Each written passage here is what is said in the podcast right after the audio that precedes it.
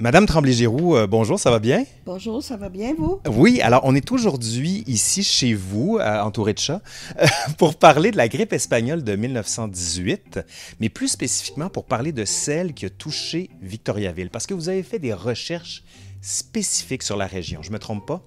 Non, c'est tout à fait ça. C'est que j'ai, à un moment donné, je lisais sur la Première Guerre mondiale et j'ai lu que la grippe espagnole avait décimé les armées et contribué à la fin de la guerre et qu'en Amérique du Nord, ça avait débuté à Victoriaville.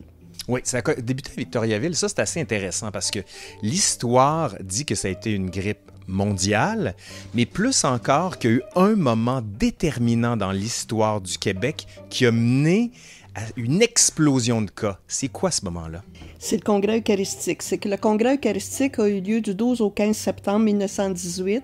Il y avait déjà la présence de la grippe. On ne sait pas exactement quand. Mhm. Probablement des cas isolés ou certains villages où c'était pire que d'autres, mais il n'y a pas de... C'est pas possible de retracer exactement d'où c'est parti.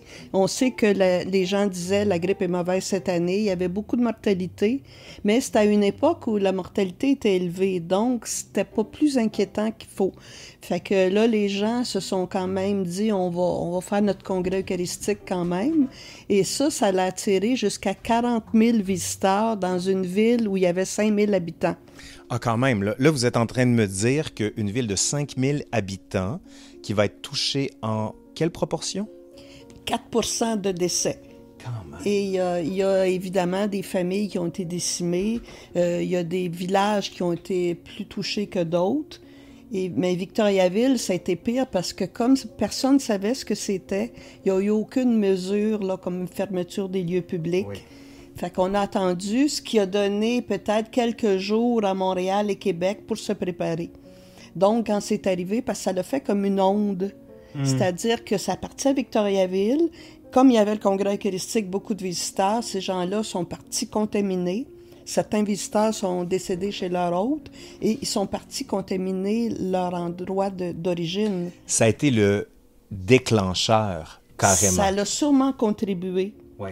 Et il y a, a disséminé la grippe un peu partout au Québec. Mais la grippe comme telle a débuté au collège. Au collège, il y avait plus de 400 élèves. Et là, le 23 septembre, l'état d'épidémie a été déclaré par le Bureau d'hygiène de Montréal. Et on a dit, vous vous fermez le collège. Le collège a renvoyé les élèves chez eux. Donc, possiblement des gens contaminés. Hmm. Puis il y a des gens aussi qui étaient porteurs du virus, mais qui l'ont jamais développé mais qu'ils ah, transmettaient. ça, nous rappelle quelque chose, ça? Oui, ça nous rappelle. Les virus sont tous semblables. Et il y a 40 élèves qui sont restés au collège parce qu'ils étaient trop malades pour voyager. Mais les autres sont partis en train, chacun dans le lieu d'origine. Fait que ces deux événements-là ont fait en sorte que ça s'est étendu.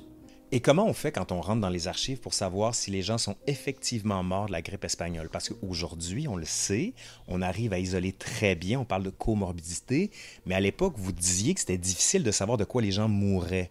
Donc, comment on fait pour savoir dans les archives qu'ils sont effectivement morts de ça? C'est impossible. Ah! C'est impossible.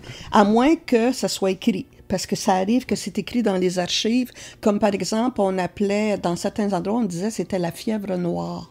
La fièvre noire, j'ai jamais entendu ça.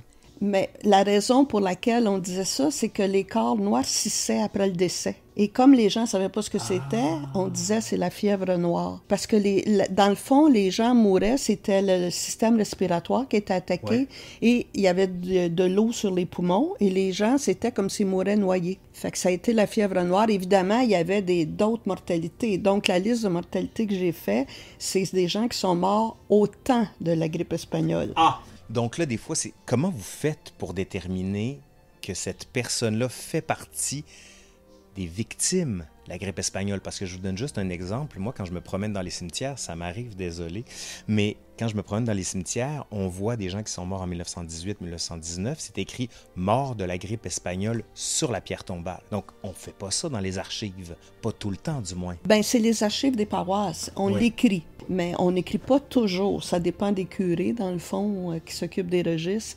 Mais quand c'est spécifié, ben, on a un bon doute. Comme euh, euh, ce qui est aussi un peu supposé que les gens sont morts de la grippe espagnole, c'est quand il y a plusieurs décès dans la même famille. Ah oui.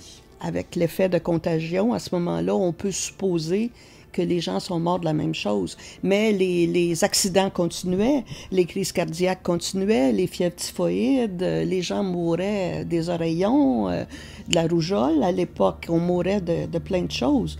Un enfant sur quatre se rendait pas à 5 ans. C'est intéressant aussi de voir le travail que vous avez fait qu'on pourrait presque qualifier de micro-histoire dans la mesure où vous êtes passé à travers tous les registres, voir les noms de ceux qui sont morts, parce que bon, quand on parle de grippe espagnole, on parle de millions de morts, puis souvent ça devient un chiffre, alors que là, quand on rentre dans le quotidien des gens, de voir le pourcentage comme vous l'avez fait, ça vient plus tangible. Est-ce que c'est ça que vous vouliez faire dans vos recherches? Oui, c'est ça que je voulais faire. Ben, D'abord, les recherches, ce que j'ai commencé par faire, c'est lire le journaux d'époque. Oui. Et étonnamment, le journal local n'en parlait pas du tout.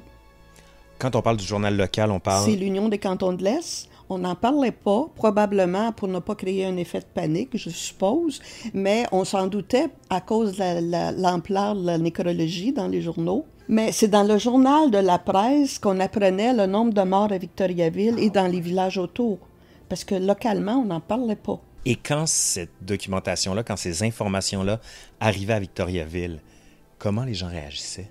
Bien, c'est sûr qu'il y avait un climat de panique, mais étonnamment, les gens en parlaient presque pas parce que c'était une honte. Parce qu'à l'époque, c'était considéré un peu la tuberculose aussi, c'était des maladies contagieuses. Euh, les gens se méfient, donc on n'en parlait pas trop. Il y a même une madame de Saint-Albert qui m'avait raconté que sa mère, elle, elle avait perdu deux, deux, petits garçons et les voisines disaient c'est parce qu'elle n'avait pas le tour d'élever ses enfants.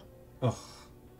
Et c'était un peu considéré comme avoir des poux, on n'en parlait pas. Ce qui est intéressant de plonger dans l'histoire, selon moi, c'est de voir comment les gens du commun vivent avec des événements extraordinaires qui brisent, qui cassent ou qui enjolivent leur vie.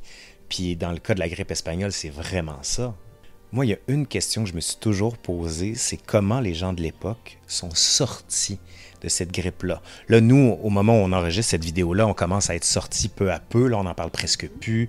Toutes les, euh, les limites sont enlevées. On peut enlever le masque.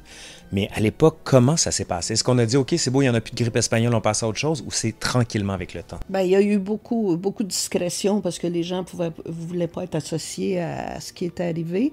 Et euh, il y a eu énormément de faillites parce qu'on n'oublie pas qu'à l'époque, euh, la femme, même si elle avait tenu le commerce du conjoint pendant des années, ne pouvait pas prendre la relève à moins qu'elle ait un fils de plus de 14 ans là, qui pouvait à peu près mm. prendre la relève, mais c'était pas possible. Donc, il y a des affaires qui, qui, ont, qui se sont vendues à un prix dérisoire parce qu'il y avait, il y avait beaucoup de choses à vendre. On pense à tous les petits artisans de l'époque, que ce soit forgerons, cordonniers, euh, il y avait des gens qui avaient des chantiers qui ont fermé, des grosses maisons qu'on n'avait plus les moyens d'entretenir. Il y a des, on a manqué de bois pour faire des cercueils. Donc, on, a défait des pianos en bois d'ébène ou en, bois précieux pour faire un cercueil. Fait qu'il y a eu des histoires absolument incroyables. Par contre, il y a d'autres fortunes qui se sont faites, qui se sont créées. Si vous achetez une affaire pour le quart de sa valeur, vous avez un peu de sous, vous pouvez investir. Là, vous, vous bâtissez une bonne fortune alors que l'autre a fait faillite. Fait qu'il y a toutes sortes de... En économie, il y a... C'est un grand rebrassage que la grippe espagnole. Total, total. Puis il y a tous les veufs et les veuves. Et là, le curé euh, arrivait dans les familles qui avaient perdu, par exemple, une madame a perdu son mari. Il disait, écoute, le voisin il a perdu sa femme. Fait que... Faut y aller. La semaine prochaine, je vous marie. Et les, les, il, y a eu, il y a eu des choses absolument incroyables. Il y a eu les remariages comme ça. Le fait, dans le fond, c'est que le monsieur s'en allait au chantier. Il y avait des jeunes enfants. Qui en prendrait soin? Fait que, ou il allait les porter à l'orphelinat, ou il se mariait. Et elle, la madame, elle avait une ferme. Il y avait ses enfants à faire vivre. Comment elle pouvait s'en sortir? Ben, c'était se remarier. C'était très contractuel comme remariage, souvent. Oui. Puis il y en a qui ont bien fonctionné, puis il y en a d'autres qui c'était une catastrophe. Tu sais, après le mariage, euh, la belle-mère mettait les enfants à la rue. Tu sais, as 12 ans, va-t'en, travaille à l'IA, puis va-t'en. Fait que, où on s'en servait aussi comme l'orphelinat. L'orphelinat a accueilli cinq enfants pendant l'épidémie ce qui est très peu si on tient compte de l'ampleur de la situation, parce que dans la région ici, il y a eu 4% de décès. 4% c'est quand même impressionnant. Là. Si on regarde par rapport aux autres villes au Québec, Victoriaville a été une des plus touchées, si je m'abuse. Parce qu'on ne savait pas ce que c'était, donc on n'a pas pris de mesures. Fait 4% sont décédés. Montréal, Québec, c'est 2% Une des grandes découvertes que vous avez faites lors de vos recherches, ça serait laquelle? Il y en a eu beaucoup, beaucoup de petites découvertes, que je dirais. Mais dans la région ici, ce qui m'a beaucoup surpris, c'est que les gens ne connaissaient pas cette histoire-là. Hmm. C'était vraiment inconnu. Parce que moi, quand j'ai lu ça, j'ai été à la Société d'histoire pour vérifier s'il y avait de l'information. Il n'y avait rien. On ne le savait pas. Et c'est suite à l'apparition de mon livre qu'on a fait des plaques c'est le gouvernement fédéral qui m'a appelé puis m'a dit envoyez-vous-nous euh, des informations. Et là, on a fait des plaques commémoratives qu'on a installées à Victoriaville. Mais avant ça, on n'en parlait pas.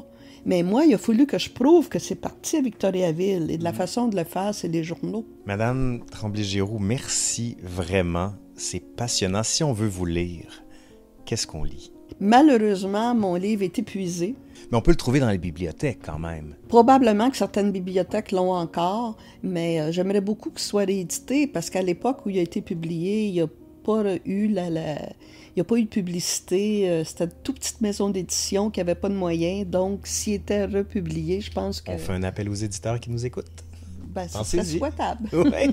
Merci beaucoup de m'avoir reçu dans votre demeure. Puis je vais mettre tous les liens de vos recherches sous la vidéo. Merci encore, Madame Tremblay-Giraud. Ben, c'est moi qui vous remercie.